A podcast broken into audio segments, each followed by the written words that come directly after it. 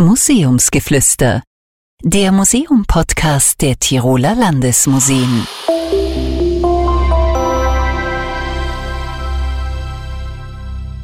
Einen wunderschönen guten Tag, herzlich willkommen zu Museumsgeflüster. Ich bin Michael Zechmann-Kreis, Leiter des Bereichs Marketing und Kommunikation der Tiroler Landesmuseen. In der letzten Folge, der Weihnachtsfolge, haben wir über das Christkind gesprochen. Wir haben einiges über Weihnachten erfahren und ähm, Weihnachten ist auch die Zeit der Märchen, die gehören da irgendwie dazu. Eltern erzählen ihren Kindern in der dunklen Jahreszeit vermehrt Geschichten. Wir lesen vermehrt Märchen vor dem Kaminfeuer. Das sind so die romantischen Vorstellungen des Märchenerzählens. Mir gegenüber sitzt heute Barbara Beinsteiner. Sie ist Märchenerzählerin von Beruf. Barbara, die jetzige Jahreszeit, die kalte Jahreszeit, diese romantische Vorstellung, die ich gerade erzählt habe, ist das eine geschäftige Zeit für die Märchenerzählerinnen oder stimmt das gar nicht? Doch, doch, es stimmt schon. Es ist für mich persönlich nicht die einzige geschäftige Zeit, weil ich habe einen zweiten Schwerpunkt im Sommer. Da bin ich viel am Lagerfeuer oder bei Ferienlagerveranstaltungen oder bei Schulschlussveranstaltungen oder so. Da habe ich wirklich auch noch einmal einen sehr starken Schwerpunkt. Aber natürlich ist die Vorweihnachtszeit eine Zeit, wo ganz viel Märchen erzählt werden und Märchenerzählerinnen gewünscht und eingeladen werden. Und ist es Erzählst du Märchen oder liest du sie vor? Gibt's Nein, ich lese sie nicht vor. Das ist ein ganz großer Unterschied und ich bin froh, wenn ich den ein bisschen erläutern darf. Ich erzähle Märchen, so wie ich jetzt da sitze, ohne ein Buch, ohne ein Skript und einfach frei aus mir heraus erzähle, so erzähle ich Märchen. Und es ist so anders, sie vorzulesen und es ist so anders, sie zu erzählen. Und ich finde, beides ist legitim, aber ich finde, es gehört zumindest sprachlich differenziert. Wenn ich vorlese, dann nehme ich einen Text, den jemand anderer verfasst hat und habe die Technik, den in Worte zu fassen und mache das. Und mache es vielleicht auch schön und liebevoll und betont und alles.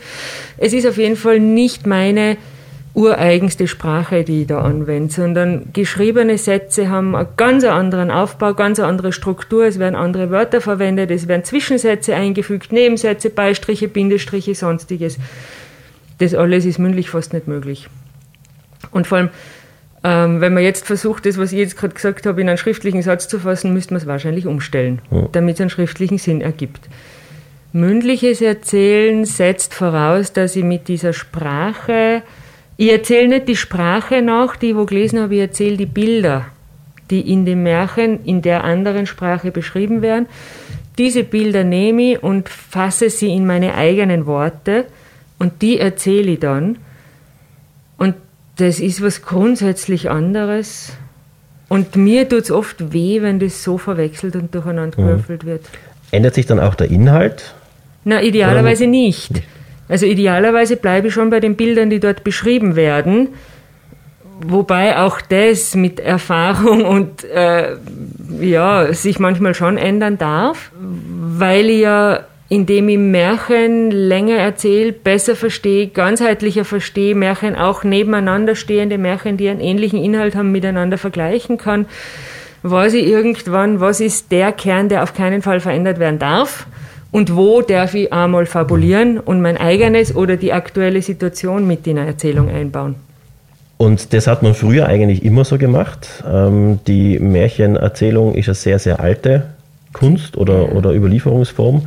Und ich glaube, es waren dann erst die Gebrüder Grimm, die zumindest bei, in unserem Kulturkreis begonnen haben, diese Märchen aufzuschreiben und zu konservieren. Also, oder anders zu konservieren als. als ja, ja, es war davor in Frankreich schon, sind sie schon aufgeschrieben worden, vom Charles Perrault. Und die Krims, ich meine, das war eine unglaubliche Zeit, in der die gelebt haben, wo die Gesellschaft sich komplett auf den Kopf gestellt hat. Da war davor war der 30-jährige Krieg, danach war die französische Revolution, dazwischen waren irgendwann Pest und sonstige Dinge und frühe Industrialisierung und was weiß ich, was da alles statt, da hat sich die Gesellschaft vollkommen neu erfinden müssen und in der Zeit haben die Krims offensichtlich diesen Feinsinn gehabt zu bemerken, das ginge verloren, dieses alte mündliche Erzählgut. Und sie haben dann angefangen, auch nach französischem Vorbild, die Märchen, zu denen sie Zugang gehabt haben, über verschiedene Erzählerinnen aufzuschreiben und in Bücher zu fassen. Und vermutlich wären viele von denen verloren, wenn es damals nicht aufgeschrieben worden wären, weil es wahrscheinlich die Erzähltradition nicht so weitergegangen wäre, dass die alle jetzt noch herumschwirren würden. Und in anderen Kulturkreisen hat man das ja schon früher aufgeschrieben? Ja, soweit ich weiß, hat man in Frankreich eben sie schon früher aufgeschrieben, parallel zu den Krims, ungefähr parallel, also bitte nicht auf einzelne mhm. Jahre festlegen, haben es bei uns in Tirol die Zingerles aufgeschrieben. Die haben zum Teil lustigerweise auch sehr ähnliche Motive wie die Krims. Es gibt immer noch Feldforscher, die in Kulturen gehen, wo Märchen noch nicht aufgeschrieben wurden und das auch noch machen. Die, die gibt es durchgehend. Äh, Sprachwissenschaftler, Ethnologen, die gehen und Märchen sammeln und aufschreiben. Das gibt es nach wie vor. Und es gibt Märchensammlungen aus der ganzen Welt. Das ist also, es gibt, glaube ich, mehr Märchenbücher als Kochbücher. Mhm.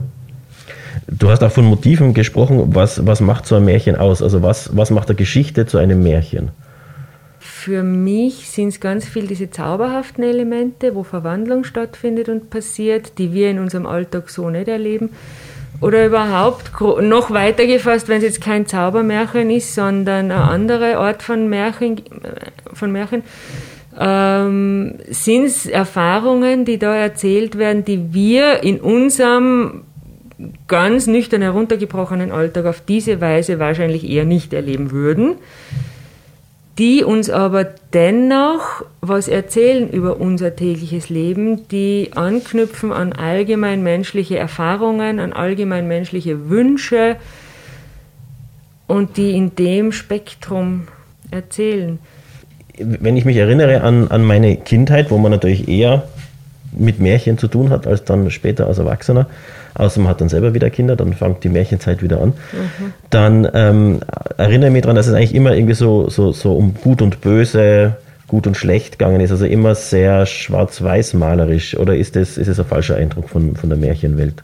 Na schon, die Märchen, die zeichnen sehr klar. Sie überliefern natürlich auf die Weise auch sehr klar Werte, indem sie sagen, dieses Verhalten ist gut, dieses Verhalten ist schlecht.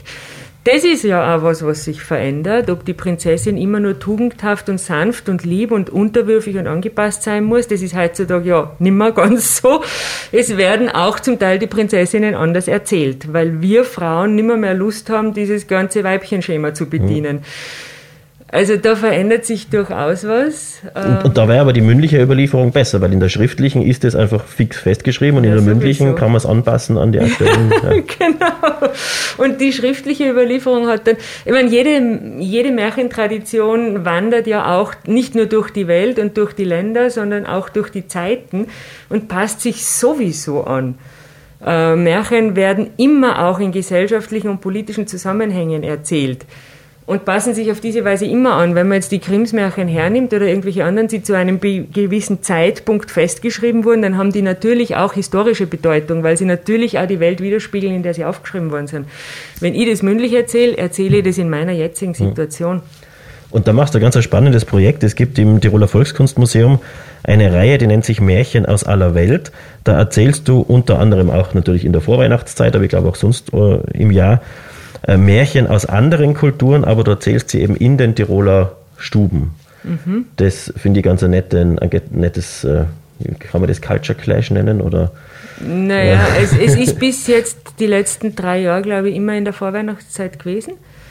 Und das Museum, die Frauen aus dem Museum wünschen sich halt immer Märchen aus Ländern, die weit weg sind. Und ich habe dann aber trotzdem den Wunsch, sie irgendwie in diese Weihnachtszeit hineinzubringen.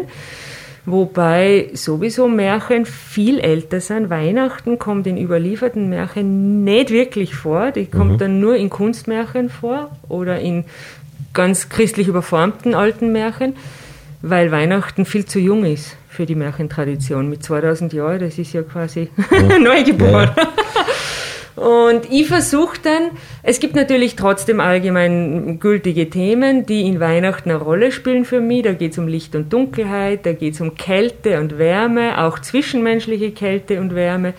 Da geht es um Wünschen und Schenken und beschenkt werden und das Licht wieder zurückbringen. Und dann suche ich Märchen aus, die diese Themen berühren und, und behandeln und erzähle die in der Vorweihnachtszeit in den Tiroler Stuben, obwohl es Märchen sind, die von ganz weit weg kommen. Und ich finde das schön.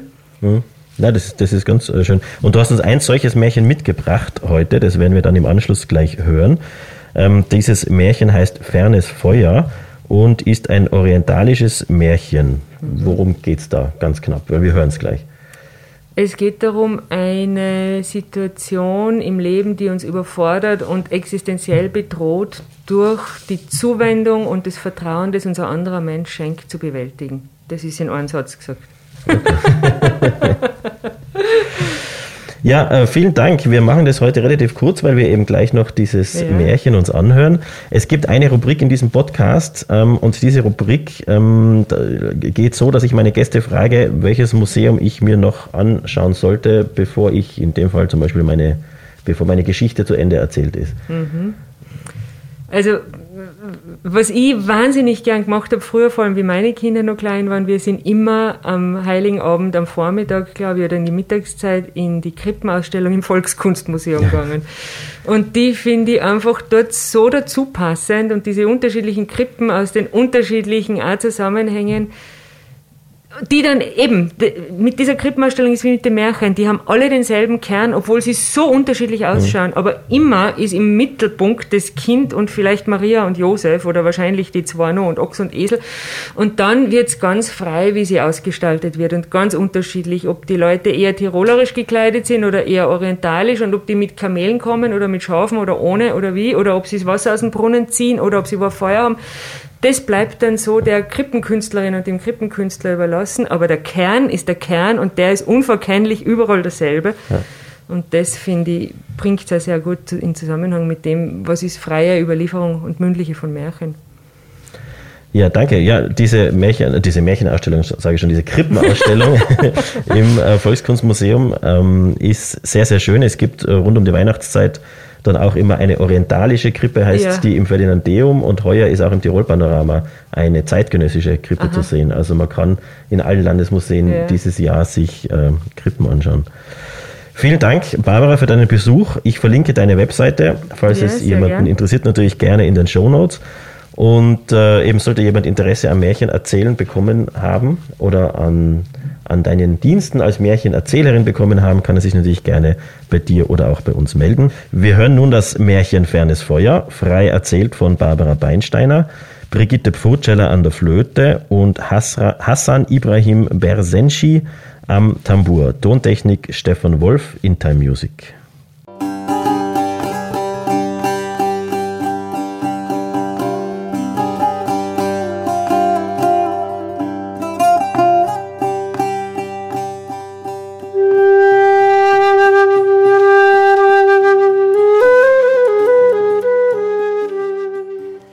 Es war einmal, gar lang ist es her.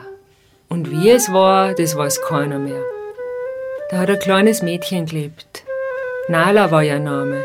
In einem fernen, fernen Land hat sie gelebt und ihre Geschichte will ich euch jetzt erzählen.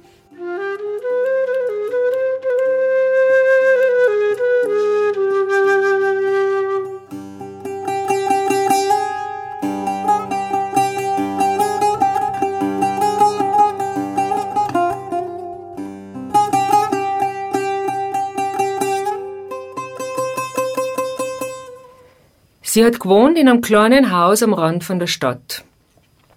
Mit ihren Großeltern und mit all ihren Geschwistern. Über die Eltern wissen wir nix. Aber die Großeltern waren Menschen voller Liebe und Güte und haben sich alle Mühe gegeben, der Kinderschar ein schönes Aufwachsen zu ermöglichen. Die Großmutter hat einen Gemüsegarten gehabt und immer wenn Gemüse übrig geblieben ist, dann ist sie damit auf den Markt gegangen und hat's dort verkauft. Und weil ihr Gemüse das Schönste und das Schmackhafteste aus der ganzen Gegend war, ist sogar die Köchin des Sultans gekommen, um bei ihr einzukaufen. Der Großvater ist in die Wälder gegangen tagsüber und hat Brennholz gesammelt. Ein Teil hat er nach Haus gebracht und den Rest hat auch er auf dem Markt verkauft. Und so haben sie schon ein Überleben gehabt, aber zu viel ist es auch nicht gewesen. Und wie die Nala herangewachsen war, immer ganz klein war, vielleicht elf Jahre, da ist sie zu ihren Großeltern gegangen und hat gesagt, ich will auch mithelfen, dass unser Leben leichter wird. Ich will auch beitragen. Ich werde mir einen Dienst suchen. In der Nähe da war ein großes, prächtiges Haus vom reichsten Kaufmann. Dort ist sie hingegangen und hat anklopft. Der Kaufmann, der kann eine Dienstmagd immer brauchen und schon erst recht, wenn sie so ein kleines, dünnes Madel ist. Und weil er's gewöhnt ist, die Dinge, für die er Geld ausgibt, als sein Eigentum zu betrachten, behandelt er die Nala bald wie eine Leibeigene. Das Haus des Kaufmanns ist bis unter die Decke gefüllt mit Kostbarkeiten. Er selbst sitzt in seinem Ohrensessel, hat die Füße auf dem Schemel hochgelegt und lässt sich jetzt von der Nala bedienen. Vor allem, wie der Herbst immer dunkler wird und der Winter immer näher rückt, muss sie ihm das Feuer machen im Ofen. Da schürt sie und legt Scheiter nach, draußen fällt der erste Schnee. Man könnte ja meinen, der Kaufmann sei glücklich, weil er so reich ist. Ist er aber nicht. So voll sein Haus ist, so leer ist oft sein Herz, so lang sind ihm oft die Tage, und an solchen Tagen, da kommt er manchmal auf sonderbare Gedanken, und heut ist so ein Tag. Er schaut hinaus beim Fenster und sieht die Berge in strahlendem Weiß dastehen. Da sagt er zur Nala, du schau mal da raus, auf diesen hohen Gipfel. Meinst du, ein Mensch könnt in der Nacht da oben sein, allein und überleben? Die Nala, was soll sie denn antworten? Herr, ja vielleicht, sagt sie, wenn man ein ordentliches Feuer hat, Kleidung und Nahrung bei sich hat, vielleicht schon. Kalt wird sein Blick und er sagt, wir wollen eine Wette machen. Du sollst beweisen, ob's geht oder nicht. Jetzt kommt bald die längste Nacht des Jahres und in der sollst du dort oben auf dem Gipfel sein, aber ohne Feuer, ohne Kleidung, ohne Nahrung. Wenn du überlebst, dann will ich dich reich belohnen. Dann wirst du ein Grundstück von mir bekommen mit einem kleinen Haus drauf. Ich schenke dir dann zwei Ziegen und ein paar Hühner und deine Freiheit. Und wenn du es nicht schaffst, dann wirst du der Welt nicht fehlen. An dem Tag, als die Nala nach Haus kommt in die Hütte zu den Großeltern, da ist sie ganz verstört und sie erzählt von dieser Wette, die der Kaufmann ihr da aufgetragen hat. Die Großeltern schauen sich bestürzt an. Und dann sagt der Großvater zur Nala, hör mir zu, was wir machen werden. In derselben Nacht, da will ihr auf der anderen Talseite den gegenüberliegenden Berg besteigen und ich werd die ganze Nacht ein Feuer in Gang halten. Das wirst du von dort, wo du stehst, als kleinen orangen Lichtpunkt sehen.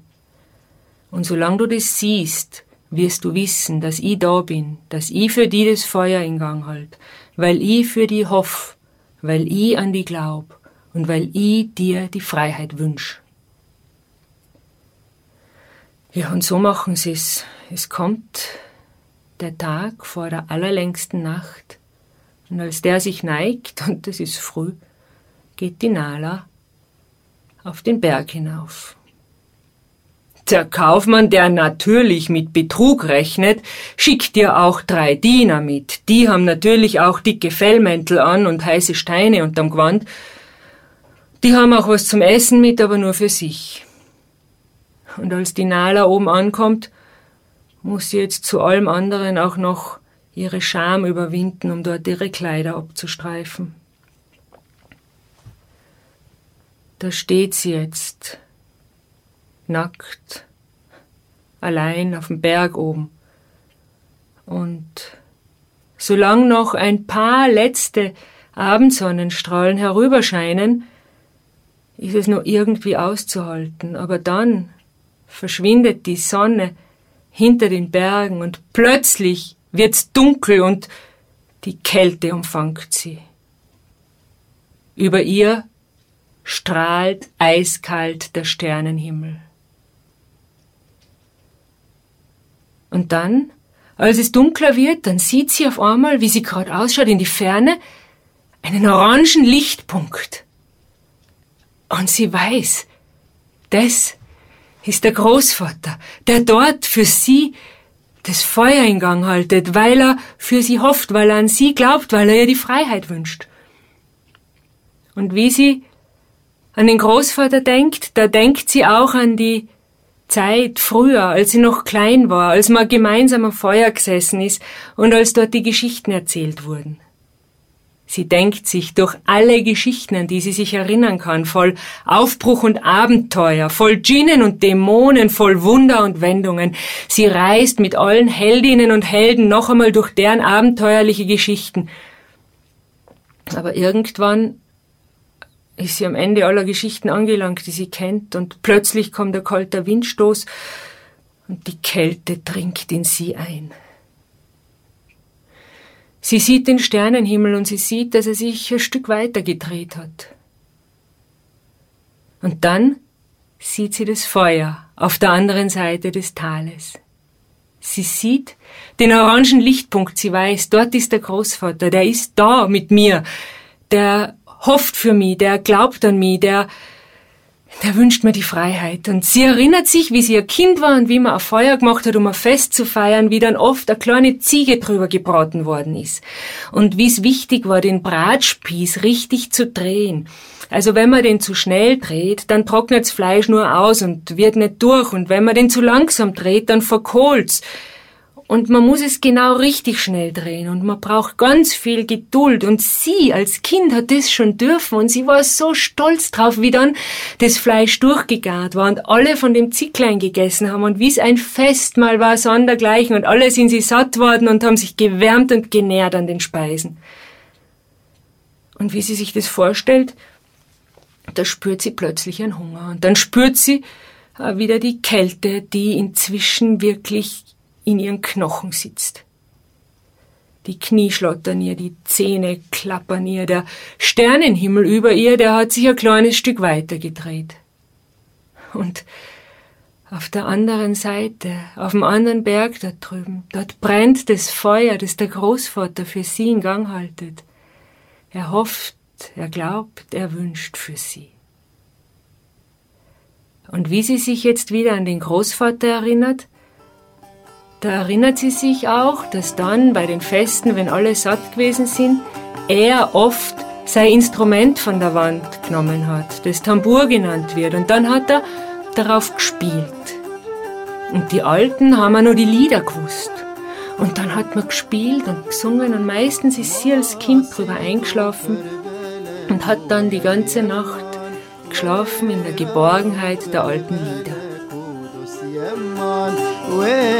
وآبي خيرانك ويا ريمان وآبي شلونك ودوس يمان قوري رندش خورامك ويا ريمان زيزانش خورامك ودوس يمان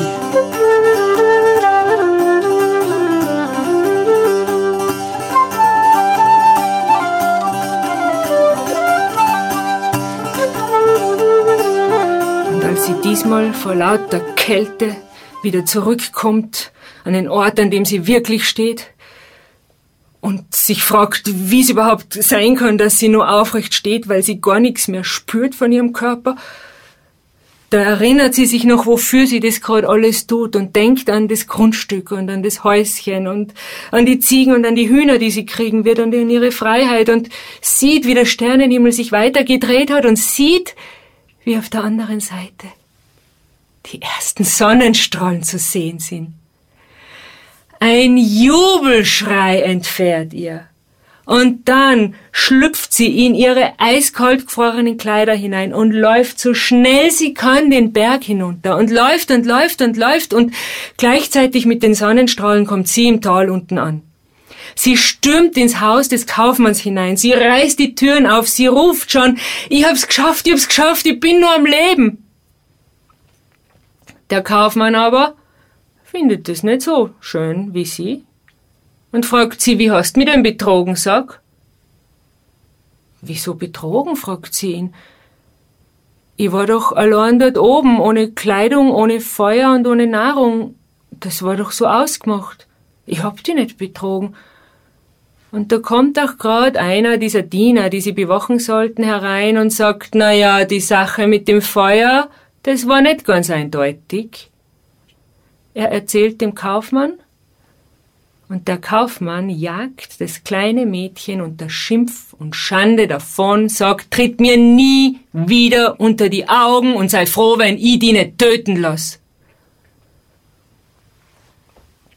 So kommt die Nala nach Hause zurück, zum Haus der Großeltern, und grad wie sie dort ankommt, kommt auch der Großvater vom Berg herunter. Als er seine Enkelin sieht, lebendig, da erfüllt ein so ein warmes, strahlendes Lächeln sein ganzes Gesicht, dass die Nala, als sie sieht, unter Tränen zusammenbricht.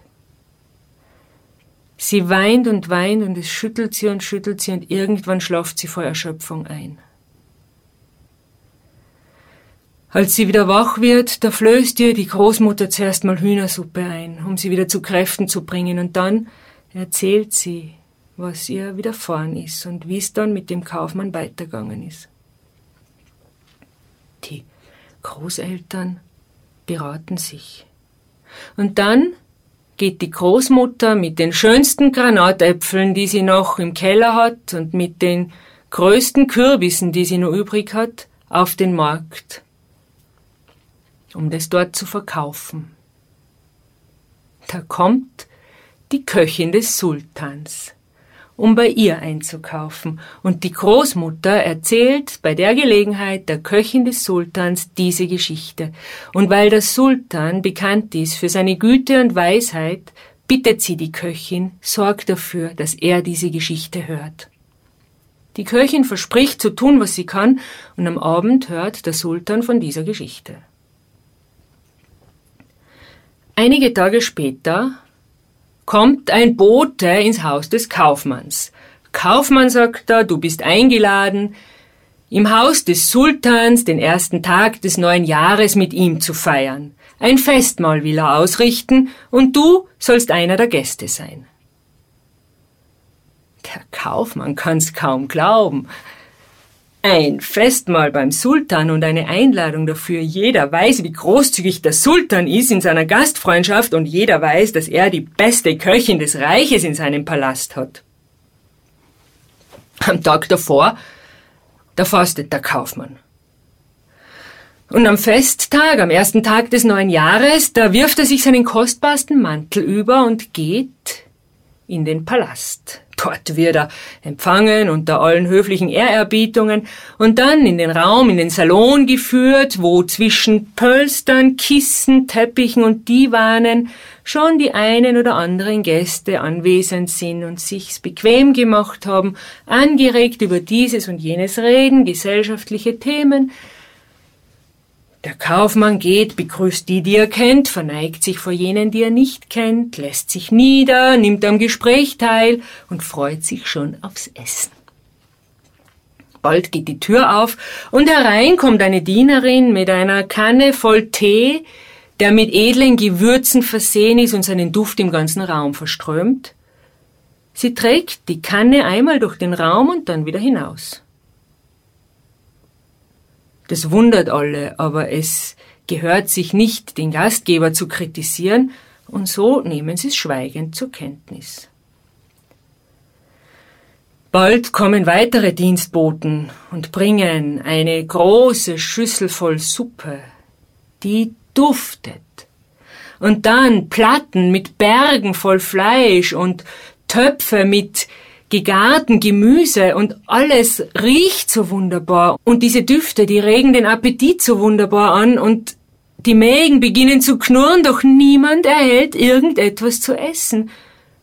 Und irgendwann wird so unerträglich, dass der Kaufmann den Sultan fragt, sag uns doch, was hat all das zu bedeuten? Du lädst uns zu einem Festmahl ein und lässt uns doch hungrig? Da richtet der Sultan sein Wort an den Kaufmann und sagt, grad du der du doch der Meinung bist, dass man sich an einem entfernten Feuer wärmen kann, müsstest doch eigentlich dich auch nähern und sättigen können an den Düften der Speisen. Als das der Kaufmann hört, da senkt er den Blick. Er sieht seinen Fehler ein und dankt dem Sultan, dass er sein Herz mit Weisheit erleuchtet. Dann verspricht er, dass er am nächsten Tag der kleinen Nala alles geben wird, was er ihr versprochen hat. Da lässt jetzt der Sultan das Festmahl wirklich auftragen.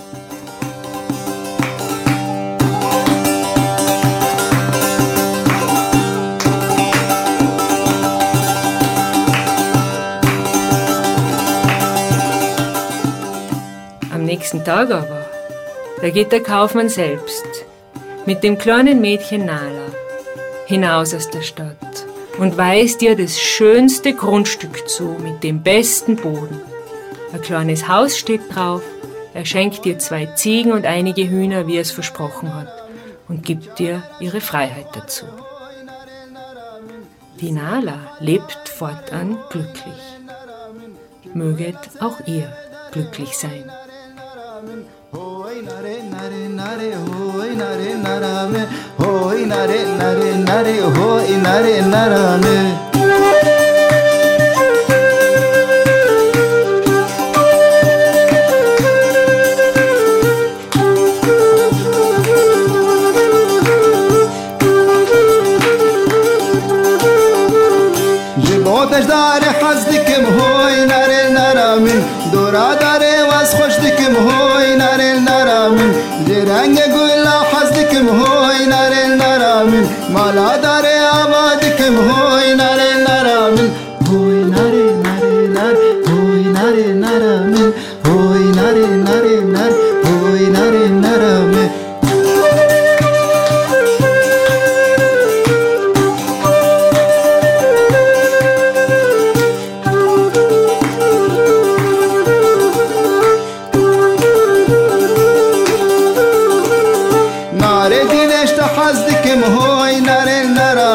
النرامن وكجاي جودي وحمرين هوي نار النرامن شلو دار دابرين هوي نار النرامن ورا نار استاببين هوي